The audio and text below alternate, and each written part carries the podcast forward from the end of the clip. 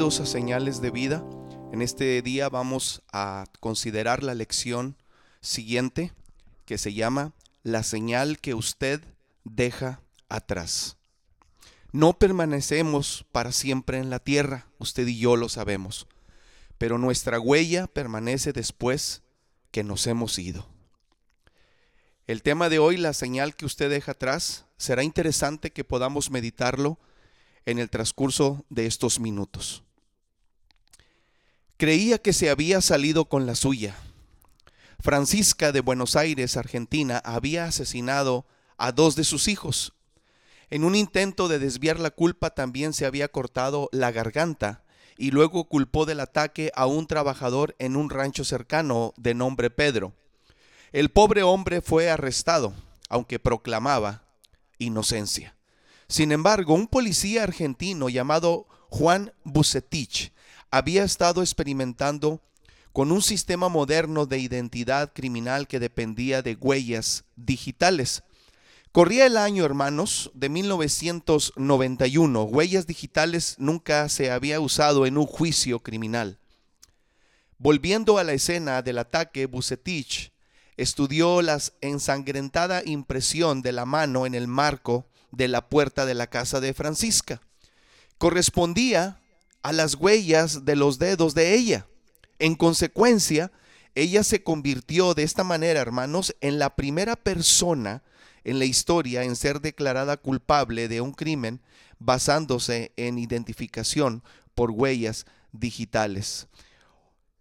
Hoy día el sistema integrado de identificación automática de huellas dactilares del FBI almacena electrónicamente millones de impresiones dactilares conocidas. En este mundo, hermanos, de 600 mil o de, de 6 mil millones de personas, las huellas digitales de cada individuo son únicas. Cada impresión dactilar tiene un patrón de delgados sistemas sobre la piel que es ligeramente distinto del, del patrón de cualquier otra persona, incluso de un gemelo. Por tanto, cada persona deja su marca única, propia. En el programa del domingo del 20 de febrero, hermanos, en el programa de las 11 de la mañana, expresamos que somos únicos, hechos por Dios, nadie es igual. todos somos diferentes, todos somos hechura especial de nuestro Dios, somos una obra de arte de nuestro Dios. Existe otro sentido en que dejamos una marca. Cada uno de nosotros deja nuestras impresiones dactilares espiritualmente hablando. Hablando metafóricamente sobre las vidas de otros seres y en especial sobre nuestras familias. No permaneceremos para siempre en la tierra, pero nuestra huella permanece después que nosotros nos hemos ido. John Chitai, misionero canadiense en las Islas Nuevas Hébridas, expresó un ejemplo vivido de la huella que podemos dejar en las personas. Al llegar a aquella isla encontró una tribu salvaje de caníbales que consideraban la carne humana como el más sabroso de los alimentos. Imagínese usted. La violencia, el robo y las guerras eran comunes.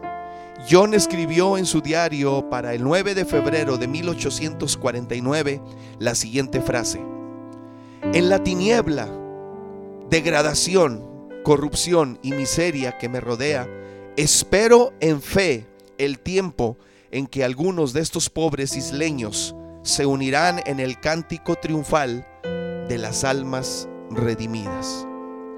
Jedi, hermanos, lo vio suceder. Murió él exactamente antes de la Navidad en 1872 y esta placa fue instalada después en la iglesia de su isla. La placa dice lo siguiente, en memoria de John Jedi. Cuando desembarcó aquí en 1848, no había cristianos en la isla. Y cuando se fue en 1872, no había paganos.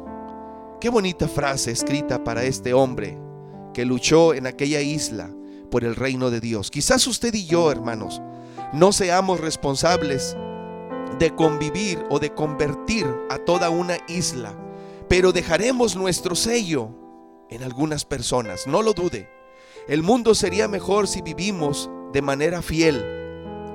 ¿Qué podemos hacer entonces para dejar nuestras impresiones dactilares, las huellas digitales de Cristo detrás de nosotros?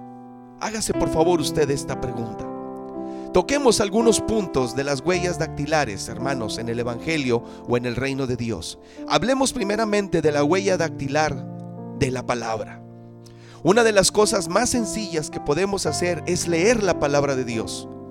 Nuestros hijos nos ven pasar horas, hermano, frente a la televisión mirando el fútbol, siguiendo nuestros programas favoritos y viendo películas. Sin embargo, ¿nos ven alguna vez leyendo nuestra Biblia? ¿Cuándo fue la última vez que su hijo, su hija, la encontró o lo encontró usted en la mesa de la cocina enfrascado estudiando la palabra de Dios? Ruth Graham, esposa del evangelista famoso Billy Graham, explicó una vez que ella se volvió un estudiante de toda la vida de las escrituras y durante su crianza en China vio a sus padres misioneros estudiar la palabra de Dios todos los días. Dice Ruth lo siguiente, cada mañana cuando yo bajaba a desayunar, mi padre, un ocupado cirujano misionero, estaba sentado leyendo su Biblia. En la noche, mi madre, después de dejar atrás su trabajo, hacía lo mismo. Razoné que valía la pena investigar cualquier cosa que pudiera captar tanto el interés y la devoción de aquellos a quienes yo más admiraba y amaba. Así que a temprana edad comencé a leer la Biblia.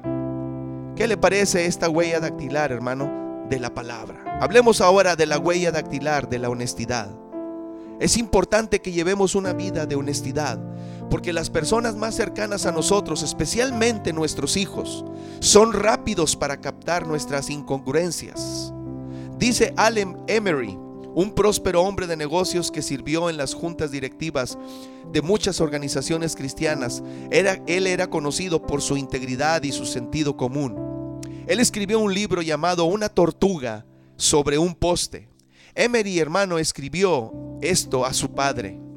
Hoy en día, al enfrentarme o al confrontarme con esas decisiones en los negocios y la vida que a menudo no son blancas ni negras, sino grises, me descubro preguntándome aún, ¿qué haría mi papá? Estoy en deuda con los esfuerzos que obligan a recordar lo que mi padre hizo para imprimir de forma indeleble en mi mente de significado de la integridad. Una vez papá perdió un par de finos binoculares alemanes.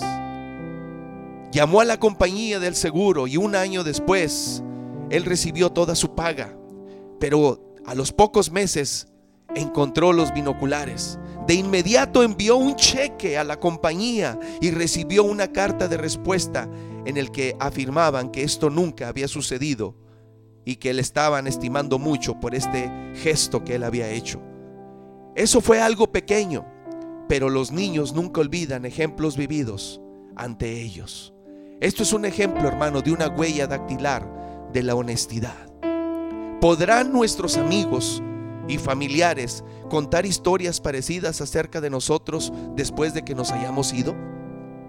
Hablemos ahora un poco de la huella dactilar de la oración. Debemos comprometernos a dejar un legado de oración, como ilustra una maravillosa historia antigua acerca del gran evangelista Wilbur Chapman. Cuando era joven, fue elegido pastor de la iglesia presbiteriana Bethany en la ciudad de Filadelfia, en los Estados Unidos. Un anciano se le acercó después de su sermón y le dijo estas palabras, temo que no tendrás éxito aquí como pastor, hijo. Esto es una iglesia grande con gran responsabilidad que recae sobre su pastor. Necesitamos un hombre igualmente con gran experiencia. Pero déjame decirte algo, hijo. He preparado mi mente para ayudarte. He resuelto orar por ti todos los días y he hecho un pacto con otros dos hermanos para hacer exactamente lo mismo. Escribe este pastor que este grupo de tres hermanos pronto se convirtió en 50 asientos ocupados orando por el pastor. Por lo tanto, no sorprende que en los próximos tres años siguientes, más de mil personas profesaron a Cristo como su Salvador. Este anciano enfermó, preparó su mente para dejar una marca de oración. Este anciano después murió, pero le dejó un legado a este pastor y lo logró. La huella dactilar de la oración. Hablemos un poco de la huella dactilar de un testimonio imperecedero. Los cristianos debemos dejar atrás la huella de un testimonio perdurable. Así alentó Pablo a Timoteo.